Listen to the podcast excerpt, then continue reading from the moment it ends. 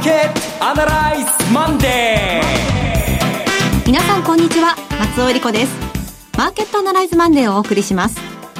パーソナリティは金融ストラテジストの岡崎良介さん。こんにちは岡崎良介です。今日からもう10月ですね、えー、寒くなってきましたけど涼しくなってきましたけどね、はい、えー、気をつけてくださいね。はい。えそして株式アナリストの鈴木一之さんです。おはようございます。鈴木一之です。どうぞよろしくお願いします。この番組はテレビ放送局の BS1212 で毎週土曜昼の1時から放送中のマーケットアナライズプラスのラジオ版です。海外マーケット東京株式市場の最新情報具体的な投資戦略など耳寄り情報満載でお届けしてまいります。さて岡崎さん週末は岡山でした。はい、はい、あの恥ずかしながら本当に30年30年ちょっとぶりで行ったもんだから、ええあまりの街の変わりように唖然として当たり前といえば当たり前なんですけどもねこんな大きな街だったんだと思って、えー、最初物森さんになりましたね。であれ間違えて神戸に来たのかなというぐらい、はい、うん、ものすごくセンスが良くて、えー、えー、でおまけに会場がですね未来ホールっていうところだったんですけどもえーと、歴代でもですねベスト3に入るぐらいあのすごくこうモダンで使いやすいあそうですところだったです。はい、また行きたいですね。はい、私お邪魔できなかったんですけど、なんか相当セミナーも活況だったみたいな、そうなんです。ええー、ものすごく大勢の方といいますか、あの、えー、ほとんど応募してくださった方フルフル来てくださいまして、そうでしたか、うん、温かい拍手いっぱいいただきまして、ありがとうございました。まあ、そのセミナーの間にも時々刻々とねあの政局の方が動いておりましたけれども。そうなんですよ。セミナーがね資料が資料が役に立たないと言いますかもうアドリブでやるしかないなと。黒田さん木内さんともほとんど資料に関係なくですね、はい、ああなったらこうなったらこうなったらああなるだろうっていや違うんじゃないのっていう感じでですね、えー、なんかもうババトルトークという感じでしたね。もうほとんど普通あのリアルマーケットアンダーラーズの時はこうチンボタンを押すんですけども、はい、押す暇なくやってましたね。そうでしたか、はい、いや本当に今週どうなってしまうのかお話伺いたいと思います。それでは今日も番組を進めていきましょう。この番組は株365の豊か商事の提供でお送りします。今週のストラテジー。このコーナーでは今週の展望についてお話しいただきます。えー、っとね、あの、結論は、しょぼいかもしれませんが、え材料的には難しいですね。複雑ですね。あの、えー、選挙のことについては、えー、なんか大体落ち着いたのかなと。うん、あの、構造的なものは大体ここで収まるのかなと。えー、簡単に言うと、まあ、えー、自民と公明の与党、その自民がまあ解散をして、まあ、バーサス野党なんでしょうけども、ここに希望っていうのが入ってきて、で、それから民進から人が流れる、で、入れる入れないの話、で、それと、と、協調路線を行くのか行かないのかって揉めましたけれども、やんわりとまあ協調なんでしょうね。やんわりと野党は協調するんでしょうけども、しかし、えー、大事なところは一線を画しますよと。だけど、一番心配だった、その、いわゆるリベラルと言われている人たちの受け皿は、まあ、また民主党がまた元にそうですね。枝野さんを中心に。えー、話があったんで、あ、これで一応収まる鞘と言いますかね。はい。えー、乗り物はみんなできたんだなと。さあ、ここから10日に向けてどんなあマニフェストになっていくのかというのを、それをお手並み拝見しようじゃないかということで、このニュースについては今週はですね、大きな不確定要素は与えられることはないと思います。そうですか。うん、あの、小池さんが出馬するしないっていうのが出てくるかもみたいな話もありますが、それはどうでしょうね。えっ、ー、と、6日まででしたっけ？確か。5日までが都議会がありまして。都議会です。だから6日から10日って言うんでしょうけどもね。はい、えー、簡単に言うと、あの、織り込もうと思っても、はい、マーケット閉まってますから。ああ、なるほど。はい。だから6日の日だけちょっと、えー、緊張して見てればよくて。で、緊張して見ればいいって言うんだけど、吉と出るか京と出るかこれ分からない。そうですね。ところがあるでしょ？まあ外国人投資家もどう思うかというところは分かりませんからね。うん、ですので、この件は一応ないというふうに織り込んでみんな今週はストラテジー作るんじゃないかと思います。それ以上に、まあ10月に入ってきたんで、まあ次々と今日も日銀単価出ましたからね、はい、これを今一生懸命読んでる最中でしょうし、私もまだあのヘッドラインのの数字しか見てなくてよかったということで、何がどう良かったのかっていうのはこれから見るところです。で、それからアメリカの方も ISM 雇用統計でしょ。で、それからまあもっと言うと、例のバランスシートの縮小がいよいよ今月から始まるということなので、でね、まあこういったことを考えると、また新たなですね、ステージ、火蓋がですね、えー、切って、えー、切られることになる、えー、今週だと思います。と、いろいろいろいろまあかっこいいこと難しいこといっぱい言いましたけども、うん、戦略的にはあんまりまあかっこよくないです。先週と同じかなと、日本株は。うん、やっぱりまあ、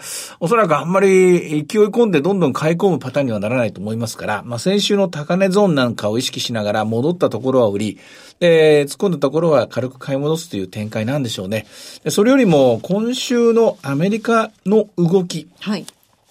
これがまあどんな風に動いてくるのか、アメリカはアメリカでね、すごく材料がいっぱい出てるんですよ。そうですね。はい。税制改革の話が出ました。それから、いよいよ FRB の次期議長の人事ですね、この話も出てきました。そして、えー、バックグラウンドとしてはさっき言いましたバランスシートの縮小、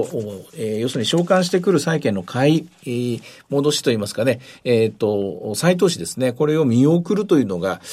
一番早いので多分15日の償還分じゃないかと思うんですけれども、ひょっとしたらもうちょっと早い。えー、それと、あの、不動産証券なんかは、えー、途中償還、早期償還というのがありますのでね、その分見送るというケースが出るかもしれませんので、これはまあ、あの、現地の本当に現場の人でしかわからない、統計にはすぐ出てこないので、まあ、我々も注意深くニュースをウォッチするという展開です。アメリカについては今週は様子を見て、来週からまた、えー、体制立て直して、戦略作った方がいいかなっていう、そんな気がします。ますね。あのやっぱり国政の方にすみません、うん、戻ってしまって、政治評論家にならなくちゃならない時間帯 なんですけどね、はい、来週の月曜日はお休みですので、はい、2週間後にこの番組をお送りしますが、そうするともう衆議院選挙公示されてしまうので、あんまりこう、言えなくなってしまったりすることもあるんですが、うん、あの政策の戦い、例えば今与党側の消費税を引き上げる、引き上げない。あるいはまあ引き上げるってことを前提として財源をどうするかっていうのがあったり、あるいはまあ小池さんが突如希望の党で言い始めたこの原発ゼロというものを表面に掲げるという、はい、政策の戦いを、あるいはマーケットが評価するってことは、これから先、やっぱり考えておいた方がいいんでしょうか？マーケットっていうのはいい加減なもんで、どれが株にプラスかマイナスかみたいなことすぐ考えちゃうんでね。うんあの、それとどこが勝つ勝たないってまた別問題じゃないですか。すね、えー、株式市場ってのは本当にまあ私利私欲の塊ですから、それに都合のいいように動いちゃうので、それはそれとしてマニフェストってみんな、やっぱりここバラバラだと思うんですよ。うん、例えば私は消費増税はやるべきだと、株が下がっても景気が悪くなってもやるべきだという意見なんで、そうすると、あれ自民党しかいないのか。っていう発想になりますでしょ？で、原発はこれ、確かにエネルギー問題は苦しくなるけども、やっぱりやめていくべきだろうと。まあ、即時かどうかは別にしてやめていくべきだろうと。あれ？こっちは小池さんについていくしかないなって感じであるでしょ、うん、あと、まあ、憲法改正に問題も、これもまたいろいろ人によって見方も違うでしょうし、この間の安保の話も賛成派、あの反対派いろいろあって。で、やっとそういう意味じゃ政治らしい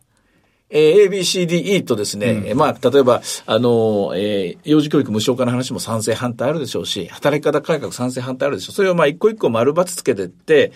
で、自分は一体、改めてか、あの、無党派層がほとんどですからね、自分は一体誰のと意見が一致するのかなっていう、マトリックス的にですね、考える、久しぶりの選挙かなっていう気がします。今までどっちかっていうと好き嫌いとかついていくついていかない、信頼できる信頼できないっていう、そっちの期待が多かったと思うんですけども、果たして自分の心に問いかけて、えー、私はこの件について丸か×か、この件については三角なのか。で、なさらに一番大事なのは、この今5つ並べました、6つ並べました中でどれが一番大事で、これどれが一番後回しにしていいのかっていうのを考えるところなんでしょうね。で、そういう意味では、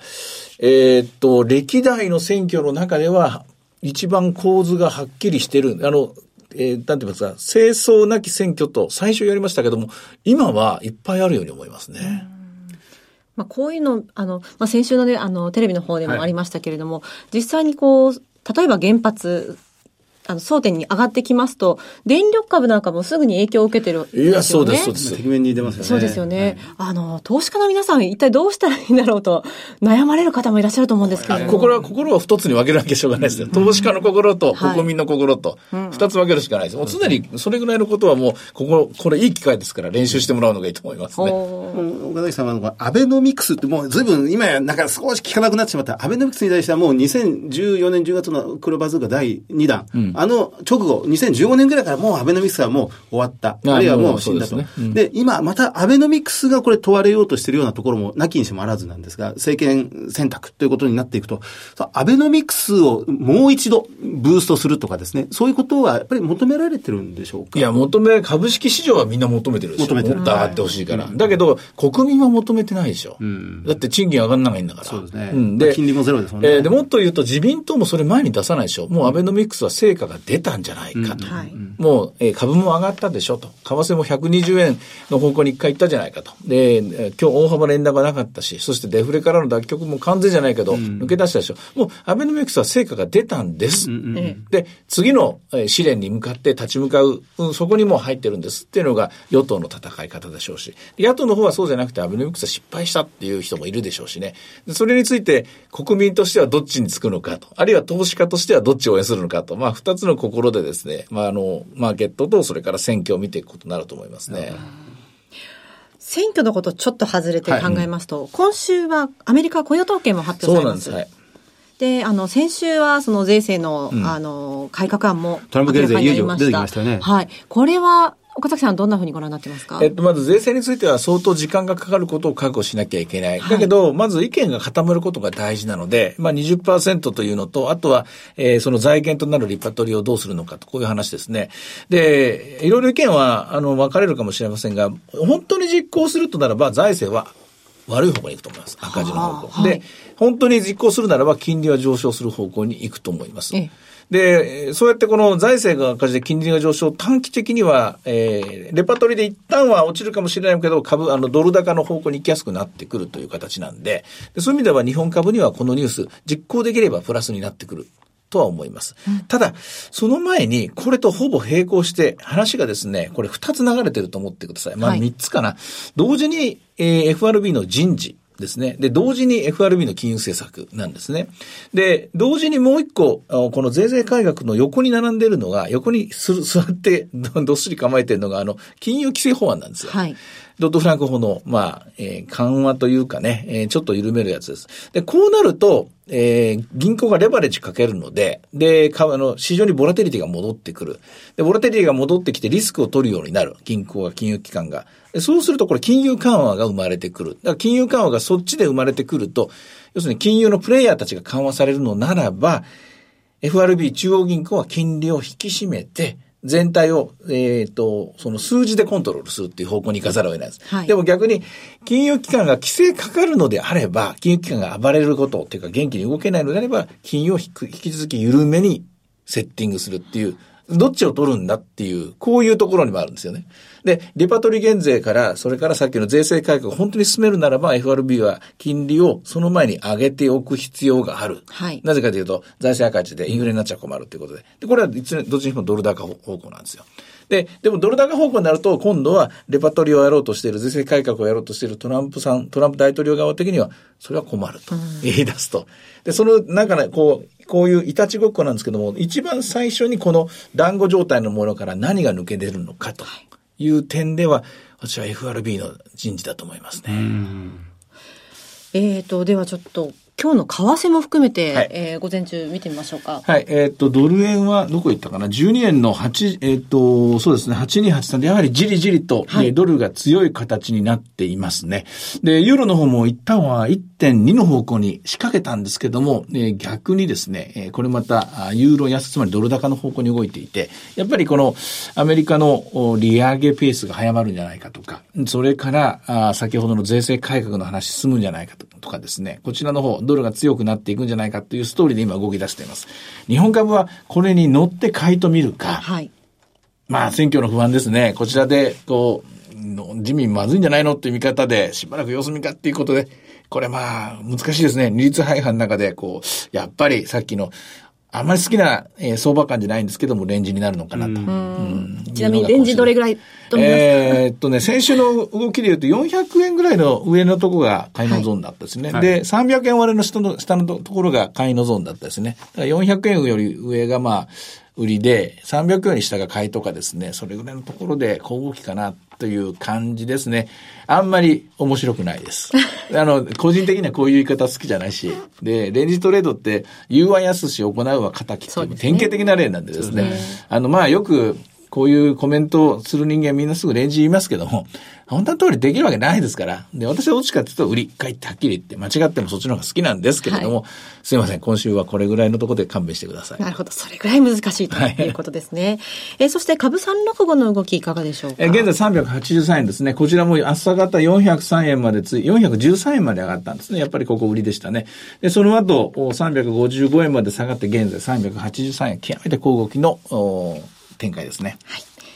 い。さて、いろいろ展望していただきました。今週末土曜日には午後1時から放送していますマーケットアナライズプラスもぜひご覧ください。また、Facebook でも随時分析レポートします。以上、今週のストラテジーでした。マーケットアナライズマンデーそれではここで株365の豊商事からのセミナー情報をお伝えします。ニューヨークダウ上場1周年記念特別セミナー in 東京、今週土曜日10月7日に開催されます。12時半開場、午後1時開演です。第1部は、大倉隆さんと大橋弘子さんの為替セミナー、本音で言わせてライブ。そしてお二人による特別セッション。ニューヨークダウもついに上場。今注目のクリック株365の魅力とはが開催されます。第2部では岡崎さんによるセミナーがございます。岡崎さん、今週土曜日東京です。また新しいの作んなきゃしょうがないですよ。これだから世の中かかっちゃいますとね。はい。えでも今週はまだ作れないので、えー、っと、多分木曜日に作ると思いますので、え金曜日の動きは、えー、その場でアドリブで説明します。でもいずれにしても、えー、木曜日の夜、もしくは金曜日の早朝に作りますので、そのあたりのところを期待して、えー、ぜひ足を運んでください。はい。会場は JR 東京駅、東西線大手町駅などが最寄り駅です。朝日生命大手町ビル27階、大手町サンスカイルーム A 室です。ご応募は、豊か商事東京本店、フリーコール0120-770-100、0120-770-100、池袋支店、フリーコール0120-964-124、0120-964-124、埼玉支店、フリーコール0120-997-524、0120-997-524受付時間は土日祝日を除く9時から午後7時です。えー、生きた情報をここでね、お届けできるということで、東京だけでなく関東近郊の皆さん、ふるってご応募ください。はい、お待ちしてます。そしてその次ですが、大阪での開催です。ニューヨークダウ上場1周年記念特別セミナー in 大阪10月28日土曜日に開催されます。12時半会場午後1時開演です。第1部は和田仁さんの為替セミナー、そして和田さんと大橋弘子さんによる特別セッション。ニューヨークダウンもついに上場。今注目のクリック株365の魅力とはが開催されます。そして第2部では岡崎さんによるセミナー、新時代の投資戦略がございます。会場は JR 大阪駅、阪急地下鉄梅田駅が最寄りの OX 梅田ビル新館5階、CB 北梅田研修センター5階ホールです。ご応募は、豊か商事お客様サポートデスク。フリーコール0120-365-281。0120-365-281までお願いします。受付時間は毎週月曜日の午前7時から土曜日の午前7時まで、土曜、日曜除く祝日夜間含め24時間です。これちょっと一言、和田さんって知る人ぞ知る為替の世界の、はいえー、編集長みたいな人で、す、べ、てのですね、あの、嘘の話も本当の話も、えー、ゴシップネタからすごい重要な話まで、全部情報を見てる人なんで、為替でそういうものを欲しい人たちはぜひ行った方がいいですね。お10月28日土曜日、はい、大阪です。はい。えそして最後は岡山です。ニューヨークダウ上場1周年記念特別セミナー in 岡山11月11日土曜日に開催されます。12時半会場午後1時開演です。第1部は、遠蔵さんが投資法を徹底解説するセミナー、混迷相場をどう乗り切るか、そして、遠蔵さんと大橋弘子さんによる特別セッション、ニューヨークダウンもついに上場、今注目のクリック株365の魅力とはが開催されます。第2部では、岡崎さんによるセミナー、新時代の投資戦略がございます。会場は、岡山駅近くのアパホテル岡山駅東口、TKP 岡山カンファレンスセンター。会場、キビです。ご応募は、豊か商事広島支店。フリーコール0120-169-734。0120-169-734。松山支店。フリーコール0120-125-365。0120-125-365受付時間は土日祝日を除く9時から午後7時です。なお、それぞれの会場では取扱い商品の勧誘を行う場合があります。続きましては、本日締め切りです。毎週土曜日午後1時から放映中の BS1212 マーケットアナライズプラスからのセミナー情報です。次回、名古屋での開催です。リアルマーケットアナライズ 2017in 名古屋、10月14日土曜日、TKP ガーデンシティプレミアム名駅西口カペラで開催されます。太鼓通り口の方だということですが、噴水広場の方面にあります。なるほど。の会場です。えー、マーケットアナライズプラスのホームページから、リアルマーケットアナライズの応募フォームにご記入いただくか、お電話でご応募ください。電話番号は、0120-935-159 0120-935-159です。締め切り本日です。個人投資家の有名な方、はい、えー、スーパースターの2人が来てくれますのでね、はい、えー、これも、あの、客席にいるんですけどもね、えー、ちょっとマイクは向けてみようかなと期待してください。はい、10月14日ですから、もうね、あの、衆院選も候補者で揃ってますからね。はい、そうですね。はい。えそして名古屋の次なんですが、初めて北九州小倉での開催です。これです、これこれ。リアルマーケットアナライズ 2017in 北九州10月21日土曜日パークサイドビルです。BS1212 のマーケットアナライズプラスのホームページからリアルマーケットアナライズの応募フォームにご記入いただくかお電話でご応募ください。電話番号は0120-953-255 0120-953-255通話料無料、自動音声応答サービスにて24時間ご応募を受けたまっております。え締め切りは来週月曜日です。これはね、選挙の前日なんですよ。すね、はい。だから不在者投票して私は行きますので。え、あの、北九州、ここが、あの、初めてお邪魔いたします、場所はこれ、旦過市場のそばです。はい。あの、現地、現場に、現地に詳しい人は皆さんご存知だと思いますけど、そこも面白いですよ。あの、その市場を覗いて、あるいは終わってから覗きに行くと、きっと面白いものが見つかると思います。はい、お待ちしております。そして最後はテレビ番組のご紹介です。いつでも全国無料の放送局 BS1212 では、毎週月曜日の夜7時から日本映画史を彩った大女優12人の出演した映画を月替わりで放送する銀幕の大女優 BS12 人の女を放送しています。10月は加賀まりこさんの出演作品が登場。今日夜7時からは乾いた花を放送します。石原慎太郎の原作を篠田正宏監督のメガホンで映画化した異色ヤクザ映画の傑作。タイトルに偽りなしの乾いたニヒリズムが全編を支配し、原作者をして小説以上の出来と言わしめたものの、その斬新さゆえに当時の会社側は困惑。公開が見合わされた8ヶ月後、センセーションを巻き起こしたという曰く付きの作品です。ぜひご覧ください。チャンネルの見方がわからない方は、視聴者相談センターへお電話ください。オペレーターが視聴方法をわかりやすくお教えします。03-5468-2122 03-5468-2122 BS1212 視聴者相談センターまで。